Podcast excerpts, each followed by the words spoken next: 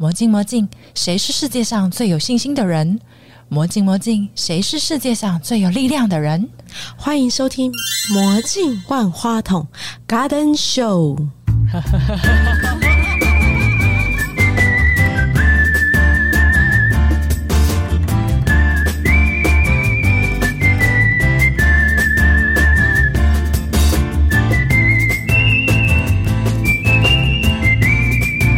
我是 B 头大叔。我认为疗愈自己最好的一个方式呢，是透过分享，分享自己的生命的经验，分享你跌跌撞撞曾经受过的伤，还有分享你是如何走出黑暗的。透过分享，我找到了让自己继续往前走的力量，也希望透过自己的分享，能够疗愈到目前需要的你哦。我是 Kelly。我们今天邀请到一位非常非常特别的来宾，他也是我的贵人——粉红地狱辛辣面的 Vito 大叔。Hello，各位听众朋友，大家好，我是 Vito 大叔，很开心来这个节目哦。有没有觉得听到 Vito 大叔的声音之后，突然间发现 Kelly 好吵，大叔好温柔？诶，很多人都说我的声音听了会想睡觉。好啦，我们今天很想要了解大叔的小时候到现在的所有的故事哦。你跟我讲说你喜欢蜡笔小新的爸爸，嗯，我喜欢他。为什么？我也不知道啊、因为他其实就不是漫画里的主角啊。啊可是我每次看到他，我就会一种窝心的感觉。因为你知道心理学上有一种近色理论，嗯，就是说你喜欢或者你讨厌的某一个人的某些行为，很可能都是你原来就有的那些行为。OK，如果照你的说法，我想到的几个可能性，第一个啊，就是在卡通里面，他老是被小新嫌，他说我爸爸有脚臭，我爸爸就是二流上班族，我爸爸怎样，他就是一直用很那种很瞧不起的口吻在酸他爸爸。揶揄他爸爸揶。揄他爸爸，那坦白说，我在家里大概是这样被我的小孩子揶揄，因为小孩子很天真啊，他看到什么他就讲什么，所以他讲的是事实，那我只能苦笑带过。OK，这是第一个。那第二点让我真正感动的是，在所有的小新的比较长篇的动画里面，他们都是像冒险故事，就比如说又展开一场奇妙的冒险，到很多地方神奇的国度。那你会发现哦，小新的爸爸永远就是在后面去想办法救小新的人。他会去救小新，救小新的妈妈，然后他每次都像英雄般的出场。所以他其实有英雄般的那一面，也有被嫌臭脚丫的那一面。对，然后我最让我反差感觉让我。感动的是他那种不离不弃，就是他、啊他明明就没什么能力，他每次出场都是失败告终，你知道吗？可是我可以在那个过程中感受到说，这个爸爸即便自己没两把料，但是他从来不会害怕失败，他只知道一件事：我的太太、我的小孩在那边，我要去救他们，他就跑过去了。你二十岁有什么幻想吗？我二十岁的幻想啊，就是成为世界上最成功的男人。等一下，什么叫最成功的男人？最成功的男人就是你要什么都有什么啊，聚焦一点比如说五子登科啊，五子登科生五个小孩啊不？是啦，你要有金子、房子、车子，懂吗？孩子还有妻子，等一下，二十岁的时候我们才刚刚大学毕业不到、哎、是啊你。就会有这个想法。当然啦，身为一个男人，那你最大的愿望不就是拥有一个家庭嘛？然后有一个美那满的那你那时候有没有女朋友？那时候有啊，我就知道，通常有女朋友的男人在那个时候才会有这种想法。真的如果没有女朋友的男人，这时候根本想的都不是这件事。那他们想的是什么？找工作啊，刚毕业还不知道工作在哪里呢，哦，那可能我的思考跟人家比较不一样啊。你都没有梦幻期哦。没有哎、我讲的是幻想，结果你想的是理想。可能我们从小受的教育吧，就是看爸爸妈妈就这样子在一起把我养大，那你自然就觉得说，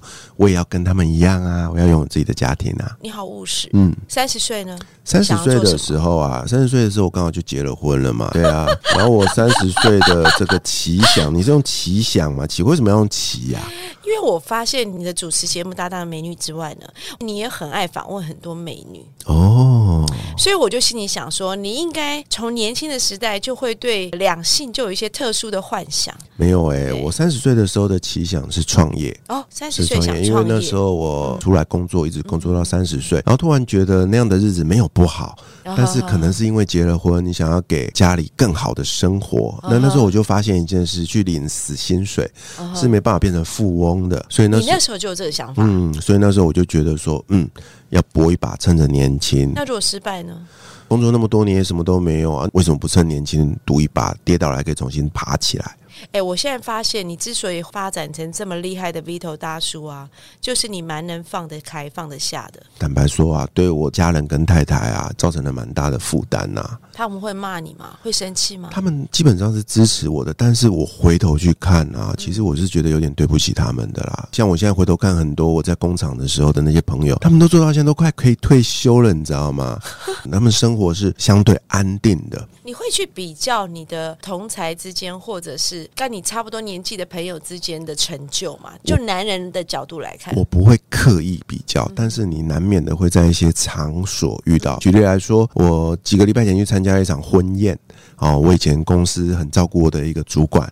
那他嫁女儿，那我非去不可嘛。那也因为这一场，我就碰到了很多位许久不见，真的超过十几年没有见的老同事们，就聊起彼此的近况。那时候才会比较，呃啊，比较结果其实也也没有谁比较好啦。你就看到不同的人生，有点像平行宇宙。我就会想说，如果那时候没有做出离开工厂的决定的话，我现在应该跟他们一样，拥有一个非常安定、稳定。平凡的生活，所以其实你看，你从二十岁到现在，我相信你一定做过很多的决定，都是所谓的放弃、放下，嗯，然后转换。对我把它叫做转弯。原本人生就是一条往直直走的道路，可是我的人生中，在某个时间点，我都会去做一个转弯，而且这个转弯都是转九十度的那一种，跟原本的方向是截然不同的。那也因为要转弯，所以你必须要放掉以前好不容易累积的一些东西。你都不会舍不得，我当然会舍不得啊。可是你有在晚上偷偷哭吗？我倒是没哭过啦，只是说，我一直想知道男人脆弱的时候到底会不会哭。哎，我其实不大哭的人，可是我会呃找一些发泄的方法，比如说喝酒啊。哦，酒暂时离开地球嘛，对不对？那后来比较健康一点的话，就是我会去运动啊，健身房。呃，没有，我没有钱到健身房，所以我都是去跑步啊，等等，就是宣泄一些心理的情绪。我这样更自然。那我最近啊，干了一件事情就是洗冷水澡。哎。呃，录音的这两天超冷，对对，你知道吗？我昨天真的是觉得很烦躁，我就跑去洗冷水。哦，你知道那一下冲下来的时候多爽，我就呼呼呼这样子。好，有一个印度代表智慧的一个大师，他常常会发表一些怎么样让你觉得自在、舒缓。疗愈或者身心舒畅的方法，其中有一个就是洗冷水澡。他会建议你在晚上睡觉前或者早上起床的时候，要用冷水冲头。天哪！我告诉你哦，洗冷水澡洗身体跟用冷水洗头是截然不同的哦。哪里不同？就是说，如果说你你用那种刺激忍耐程度来比的话，我觉得冲身体大概是七成的人，冲头是到九成的人。有一次真的在家里，真的用那个冷水冲头，一早醒来。我真的觉得豁然开朗，完全让我觉得整个放松起来，而且就是精神也突然间专注了。我不知道为什么。这两年啊，不管是在社群媒体上啊，很多的大师啊，那包括我自己访问过的来宾哦，还有身边的朋友，大家都不约而同的在实践这件运动，他们把它叫运动。洗完冷水澡之后的那种感觉，坦白说，跟你去跑步半个小时差不多。哦，可是热量没有消耗，跑步还有消耗热量。但我要说的是，那种身体舒畅的感觉，我认为它是比跑步来的更有效、更直接的方法，所以大家都可以试试看哦。尤其是在这么冷的天气。所以其实现在很冷，然后也很清醒。过了四十岁之后，突然就离开了职场嘛，就走在一条自己意想不到的道路上。我也开始做节目，访问了很多不同的来宾，在这里面呢，我好像得到一些启发。二十岁、三十岁，你想的东西都是 focus 在自己的身上。我想要功成名就，我想要赚很多。钱，你前面都放了一个很大的我，都是我，对。但四十岁之后呢，我开始发现，我把我这个东西呢，慢慢的拿掉了。哦，坦白说，我也迷惘啊，我也迷惘，我的人生到目前为止到底累积了什么？我到底在追求什么？因为我一直在转弯嘛，那所以我透过采访不同的来宾来找到我认为的答案。那我采访着采访着，我突然好像有感受到一种很大的力量。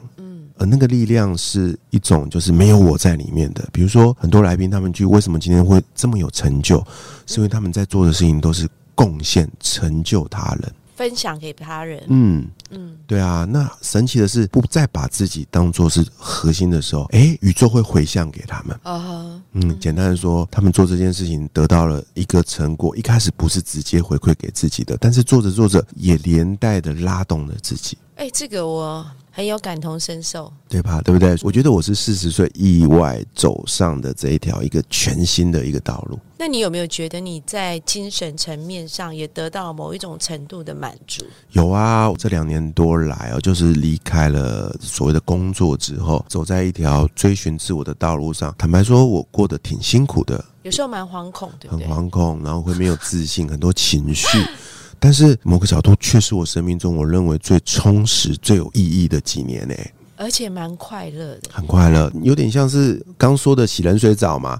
如果你去试过温泉的话，你会发现温泉池有时候旁边会有一个冷水池对。我很喜欢这样跳来跳去，对我，我超爱的。我觉得我这几年过的就是这种冰火五重天的那种感觉。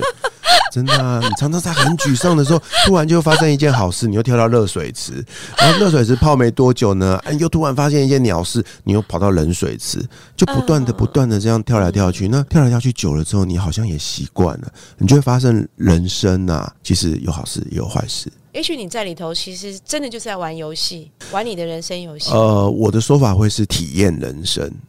因为人生可以做的事这么多嘛，对不对？然后如果你去把它想象成许多的道路的话，我在做的事情或许就是比一般人体验了更多种不同的可能性。这个过程当中啊，因为你三十岁以后，其实你家里就加入了另外一个人，就是你的老婆嘛。是然后接下来你的小孩，是，你觉得在你改变的这个过程当中啊，家人的改变是什么？呃，这可以分很多面向来说啦。坦白说，像我的小孩年纪还小，他们有点搞不懂我在做什么。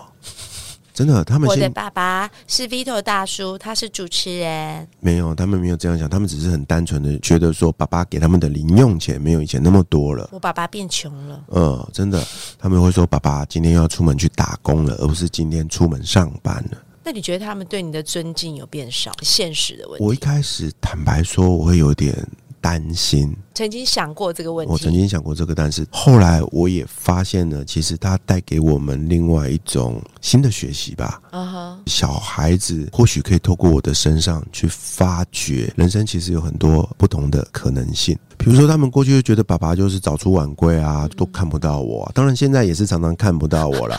可是因为录音录太多了，一嗯天搞了六集，对吧？可是像我最近就是常常我在剪辑啊，在播我的音档的时候，我儿子就说啊，爸爸最新的节目之类的。上礼拜试录了一小段的 TikTok，我就发现我女儿竟然看了我的那个视频，开始跳踢踏舞不是不是，就是那个抖音呐、哦，抖音对对对，然后我就觉得哇，你看，这就是另外一种亲子的交流。哦因为在我做这件事之前，其实我不知道那是什么东西，那也是一个因缘际会啦。我想尝试看看，那女儿就看了，那就是我们另外一种沟通的方式。某个角度，我觉得还蛮窝心的。真的，嗯，那现在自己做或自己走自己的道路，这样一路走来，爸爸、丈夫，嗯哼，对不对？职场的行销的工作者，嗯然后文字的创作者、主持人这些角色当中，你特别喜欢什么样的角色？坦白说，我没有特别喜欢某个角色，但是我可以客观的说，每个角色都有它不同的感觉吧。我还蛮喜欢写文字的时候跟内在对话的那种感觉。对你的文字好有吸引力、对，哦。因为在写文章的时候，其实是一个往内挖的过程，你必须要切断跟外界的连接，所以我写文章的时候必须要很安静。所以你家有跟我们这个录音室一样装了吸音海绵？但是我都，但是我就比较习惯在比如说凌晨，就是可能五点多的时候，跟我一样睡得很少，都在半夜写字。那我发现对我来说最有效率的时间是早上大概四点钟到七点钟这个中间请。问你的生肖是什么？我属虎的、啊，好吧，那时候老虎起床了。透过录制节目的过程，诶，我发现我好像开启了一些新的天线。我的节目跟你一样，就是访谈型的节目，对对我就必须强迫自己跟很多的来宾对连谈，接，然后读他的东西。没错啊，我之前是不干这种事，因为我就是个理工直男啊，不用这样子跟你掏心掏肺的呃聊天啊。但是自从我成为了节目主持人之后，我必须要强迫自己做这件事。那因为做这件事，我突然发现跟人聊天蛮好玩的。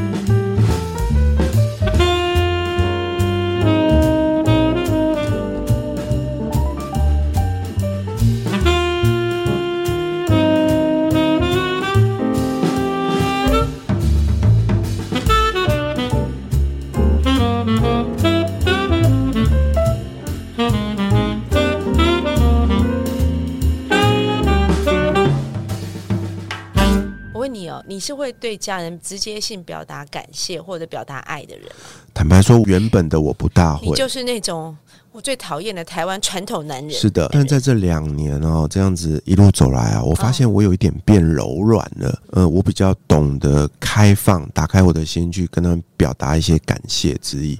比如说，我会说我爱你，这样子，我觉得是恶心的话，跟我儿子说啊，啊，你会跟你老婆说吗？我跟我老婆偶尔也会说啊。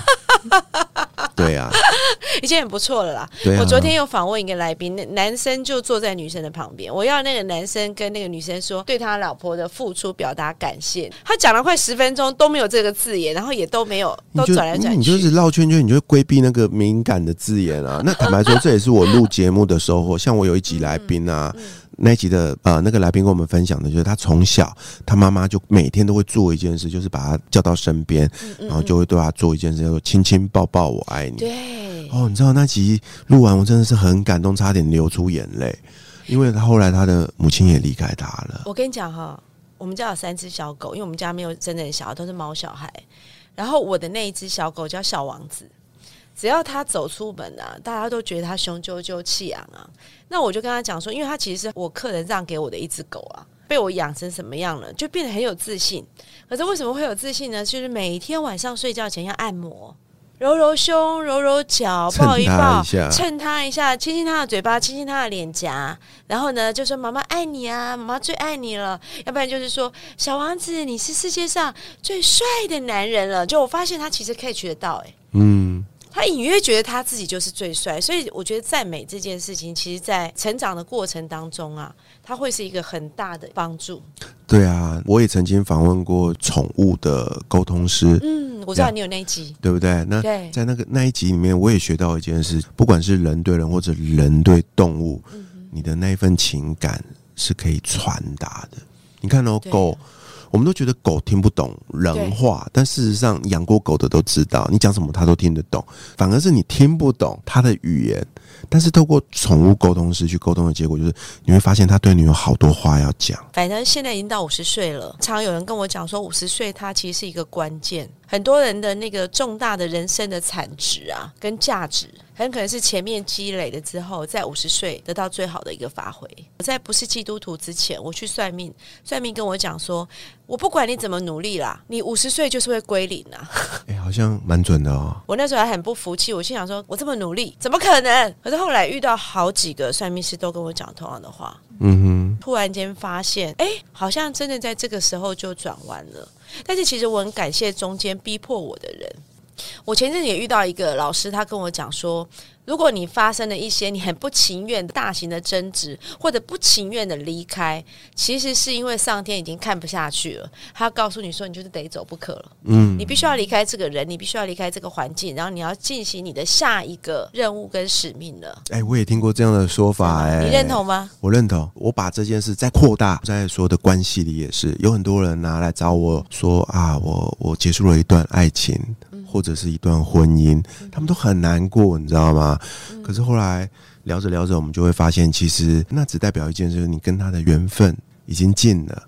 我觉得也许是暂时，嗯因为我遇过那种回来找我五次的那一种，哇，你太有魅力了！所以所以当然最后我们还是没有结局啦。但是我只是表达说，我以前会很 care 说，哎，男女之间分手是不是就 close，就是真的切断了？其实我们有时候会很决绝，可是后来我发现一件事情是，有的时候就是因为你要去破，不破不立。嗯，你就是要去破了那个东西之后，他真的喜欢你，他会再回来。但是人家回来找你五次，你干嘛不接受？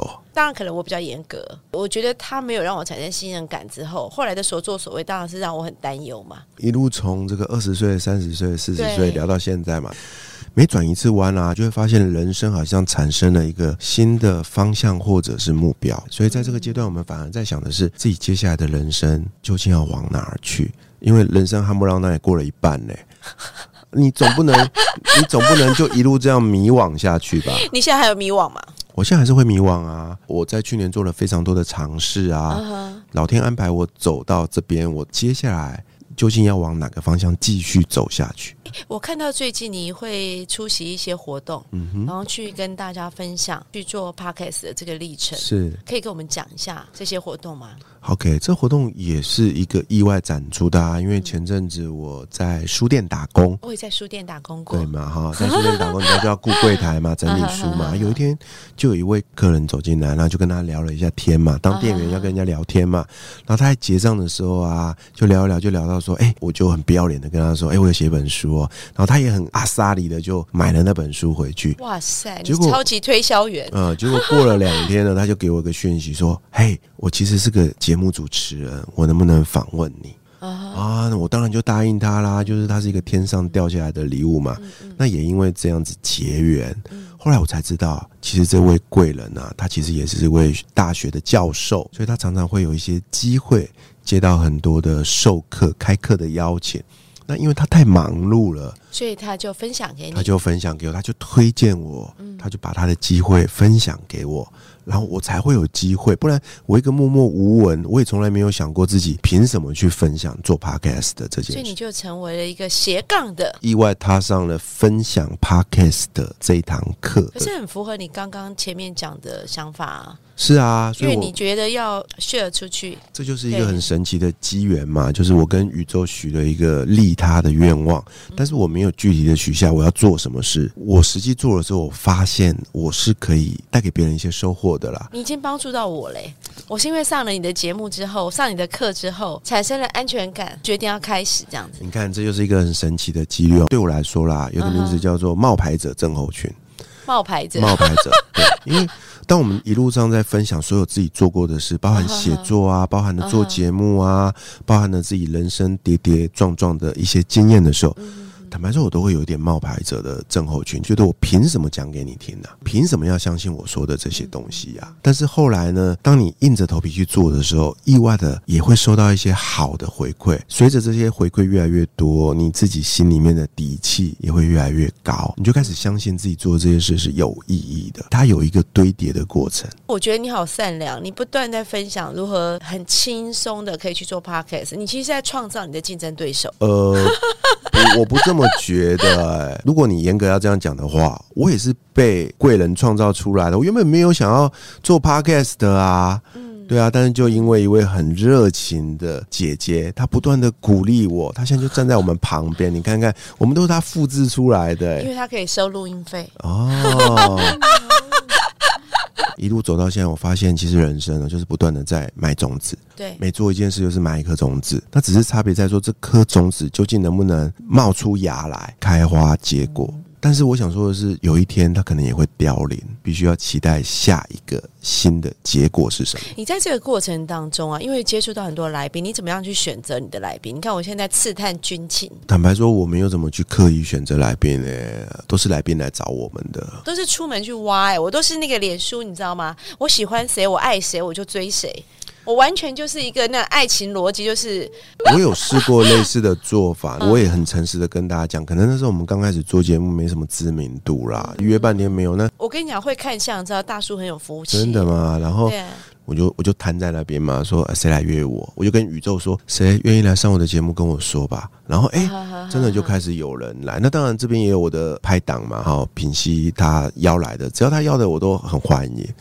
我跟你讲，我就是因为看了你讲的那一集，我就一开始在做节目的时候，我马上公开邀约大家来上我的节目，你知道吗？Nobody，哇，四千五百个朋友，居然没有人愿意来上我的节目，我心里想发生什么事？老娘就是不服输，我要自己去约人，我要去追这些女朋友。后来是这样来的，呃还是那句话嘛，万事起头难啊，对。做了就不难。而且其实大概做大概十几二十集之后，坦白说，约来宾呐、就对我们来讲就没有这么多困难。到现在啊，其实我还是很少开口邀人，反而是那种巧遇吧，双方对某个主题都有兴趣，我们就来一集吧。反而是这种不经意的提起，那我觉得这挺好的。那种感觉有点像是我今天打算出门要去吃午餐，我就打算一个人去，可是走到一半，你就会不期而遇某个人，你就跟他说你饿了吗？然后就一起去吃了那顿饭。你也太随缘了吧？那 我现在都是这样啊，所以很多人都误以为说，哇，你们的节目啊，都邀那些超级大咖很厉害，根本不是那一回事的，真的啊，真的，刚好遇到，嗯，或者是各位来宾的访谈中嗯，聊到了某某人，不是那种空想的，都是去接一些类似讯号之类的。嗯，所以你跟我一样是天线很发达的人，就对了。今年呐、我觉得因为做节目的关系，我真的长了一些天线诶、嗯，我还蛮喜欢那个感觉。你下一阶段想要做什么？我也没有什么具体的想象，我就只想要继续把现在在做的这几件事做得更好。对，比如说写作啊，比如说录节目啊，成为一个分享的人，这些事坦白说，我都是乐在其中的。我始终相信，只要持续去做这件事情，就会有更多的机会产生。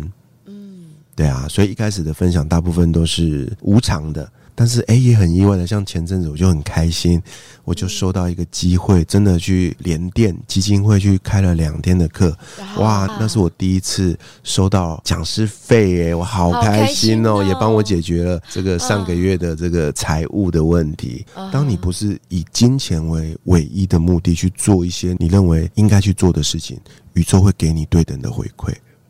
嗯，上帝都有看见哦，是啊，看见你在做了这一切。是啊，而且很神奇的是哦，就因为连电的那堂课，嗯我又得到了另外一个机会。哇哦，我下个月又要去另外一个台南的国中，啊，去帮那边的老师是去做类似的一个课程。那我觉得这些都是老天给我的一个机会，所以我格外的珍惜啊。对啊他有，看见了，看见你的付出。感谢宇宙。